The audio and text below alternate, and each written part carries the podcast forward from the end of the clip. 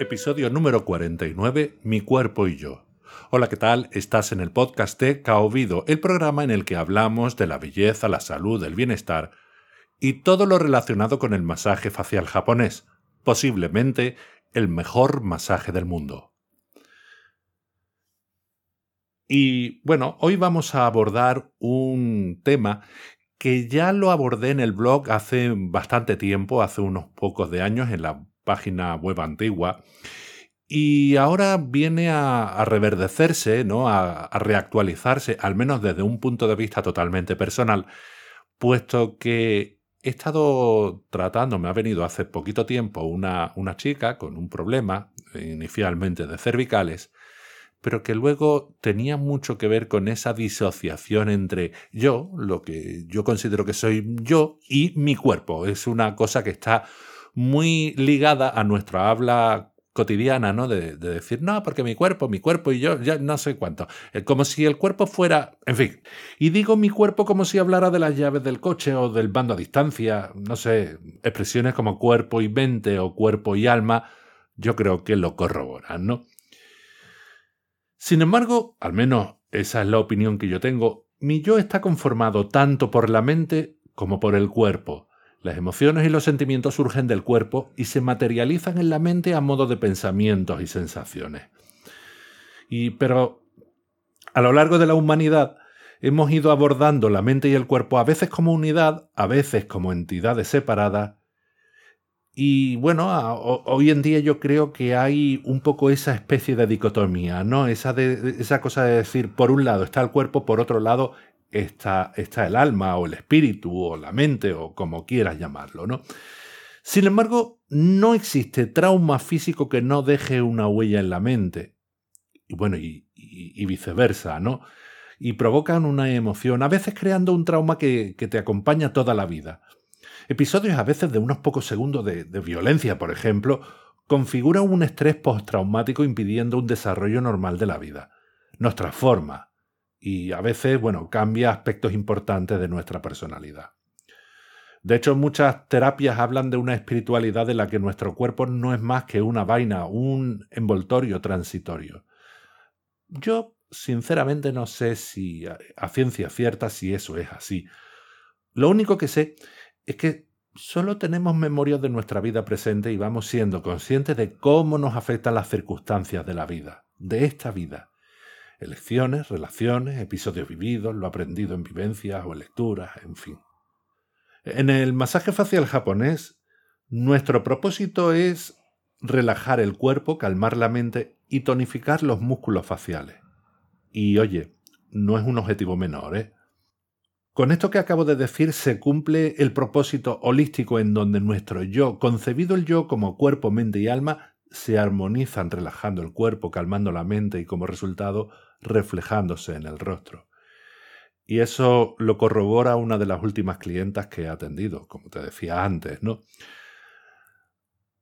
Bueno, yo creo que a medida de que has ido escuchando los podcasts de, de te has ido dando cuenta que más me interesa el aspecto terapéutico del masaje facial japonés sin desdeñar obviamente el aspecto estético que cualquier otro aspecto, ¿no? De hecho, pienso firmemente que cuanto mejor sea tu estado interno, eso se va a reflejar en tu exterior, ¿no? Y creando un estado de jovialidad. Ya hablaré sobre, sobre eso en otro podcast, ¿no? Pero bueno, volviendo a esta clienta, vino por una recomendación de una amiga a la que atendí por un problema de, de cervicales y que, bueno, resultó relativamente sencillo eliminar esos problemas, ¿no? O al menos evitar los dolores a los que le llevaba esos problemas. Total, que esta mujer vino y lo primero que suelo hacer yo con alguien a quien no conozco es charlar, ¿no? Charlar para ver de dónde viene el, dolor, ¿no? Es un poco como, como escarbar. Sé que la palabra técnica es anamnesis, ¿no? Pero es que, es que la anamnesis me parece algo como, como un poco presuntuoso. Yo, yo no hago exactamente un, un, diagnóstico, yo voy viendo por dónde viene un poco la vaina, ¿no? Para, para intentar establecer una estrategia, ¿no? Y ver, y ver de por dónde, por dónde puede venir y cómo me tengo que adaptar a la persona. Y total, que voy rascando y rascando, rascando. Porque es verdad que, por lo general, cuando alguien viene con un dolor, por ejemplo, de cervicales, que es lo que venía esta, esta mujer, suele ser por cuestiones posturales o asociado a poco o ningún ejercicio físico, o a lo mejor por un, por un latigazo, por algún golpe, alguna postura, en fin, cualquier cosa de esas, ¿no?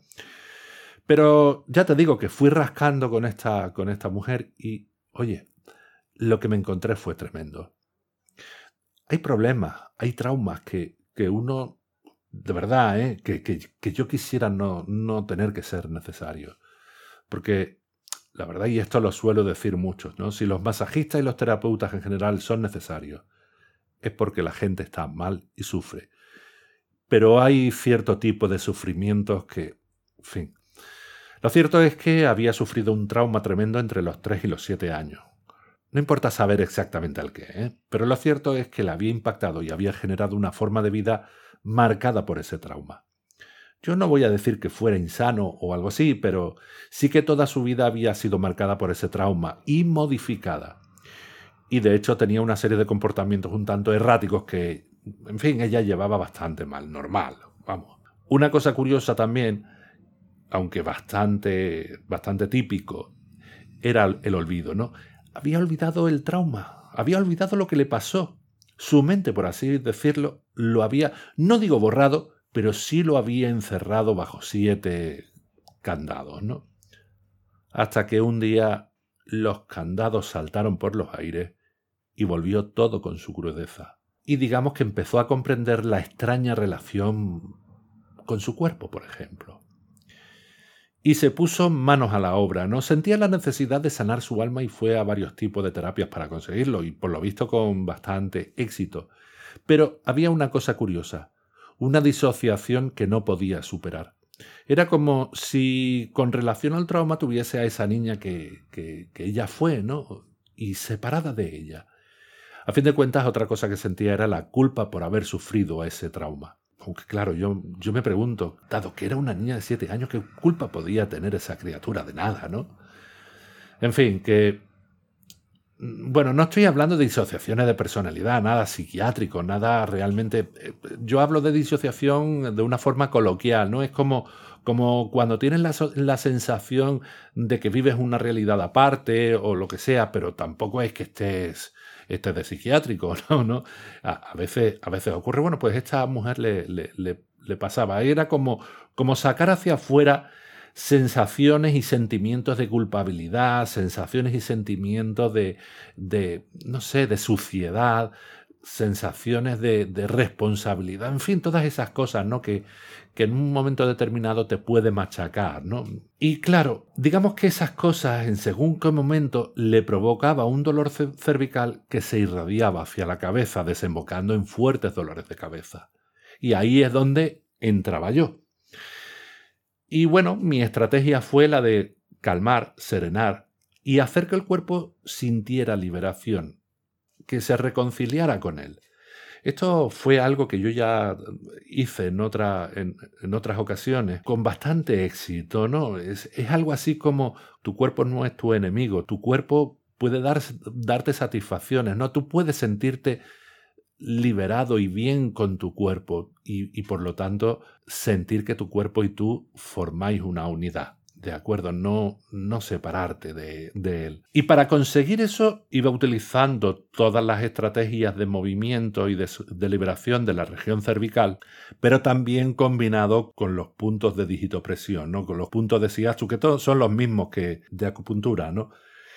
Muy importante el, el trabajar el yin tang, ¿no? que es un punto más o menos en el entrecejo, ¿no? Y su función es la de calmar la mente. ¿Qué era lo que pretendía yo? Bueno, yo había observado que había una cantidad de tensión, tanto física como mental. Y bueno, tal como te estaba diciendo, no paraba de fustigarse, así que opté por calmar el cuerpo y la mente. O dicho de otra forma, alinear cuerpo y mente mediante procedimientos de sedación, tanto de masaje como de digitopresión, ¿no?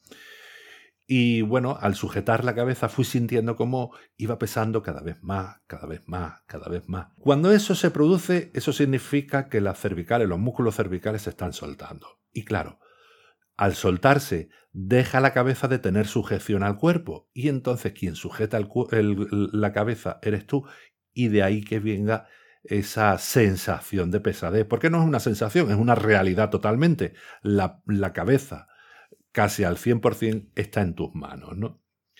Y además el rostro se le iba dulcificando, con lo que eso significa en cuanto a las tensiones faciales. Y bueno, eh, así fui trabajando, al menos la primera sesión, y se cumplió el, objetivo. Bueno, se consiguió el, el, objetivo inicial, luego fueron necesarias más sesiones para conseguir un equilibrio ya lo suficientemente profundo, ¿no? Para que se sintiera se sintiera lo más en paz posible conmigo y por lo tanto pudiera establecer una serie de relaciones externas ya pues partiendo de ella misma, ¿no? Siempre digo que difícilmente uno puede estar en paz con los demás si primero no tienes paz contigo mismo, ¿no? A fin de cuentas, claro, nosotros no somos un alma que monta un cuerpo como si fuese un coche. Nosotros somos el cuerpo. Nosotros somos también el alma. Recuerda que la medicina china trata de equilibrar cuerpo, mente y espíritu. Por eso, al calmar las tensiones del cuerpo y sosegar la mente, podemos provocar ese reequilibrio. Al menos es así mientras caminemos por este mundo. Por eso cualquier cosa que nos pase nos provoca una tan honda repercusión al extremo de que nos puede condicionar toda la vida. El masaje facial japonés nos puede ayudar mucho más que en el aspecto estético, o incluso más que con las tensiones musculares. Eso sí, hay que tener al menos unos fundamentos sobre medicina china. Tampoco hace falta ser experto, ser un médico chino, pero sí lo suficiente como para saber hacia dónde ir y por lo tanto establecer una estrategia de tratamiento, de trabajo. Y bueno, y hasta aquí el episodio de esta semana. Espero que haya sido de tu interés. En fin, espero que me cuentes qué es lo que te parece todo lo que he dicho hoy. Y ya me cuentas, ¿de acuerdo? Muchas gracias por tus comentarios, por la escucha y por tus valoraciones. Recuerda que si quieres aprender el masaje facial japonés y con esta perspectiva de una capacidad de, ayuda tan profunda a los demás, pues puedes hacerlo en Kaobido, Escuela de Masaje Facial Japonés, que quiere ser tu escuela. Un abrazo y hasta la semana que viene.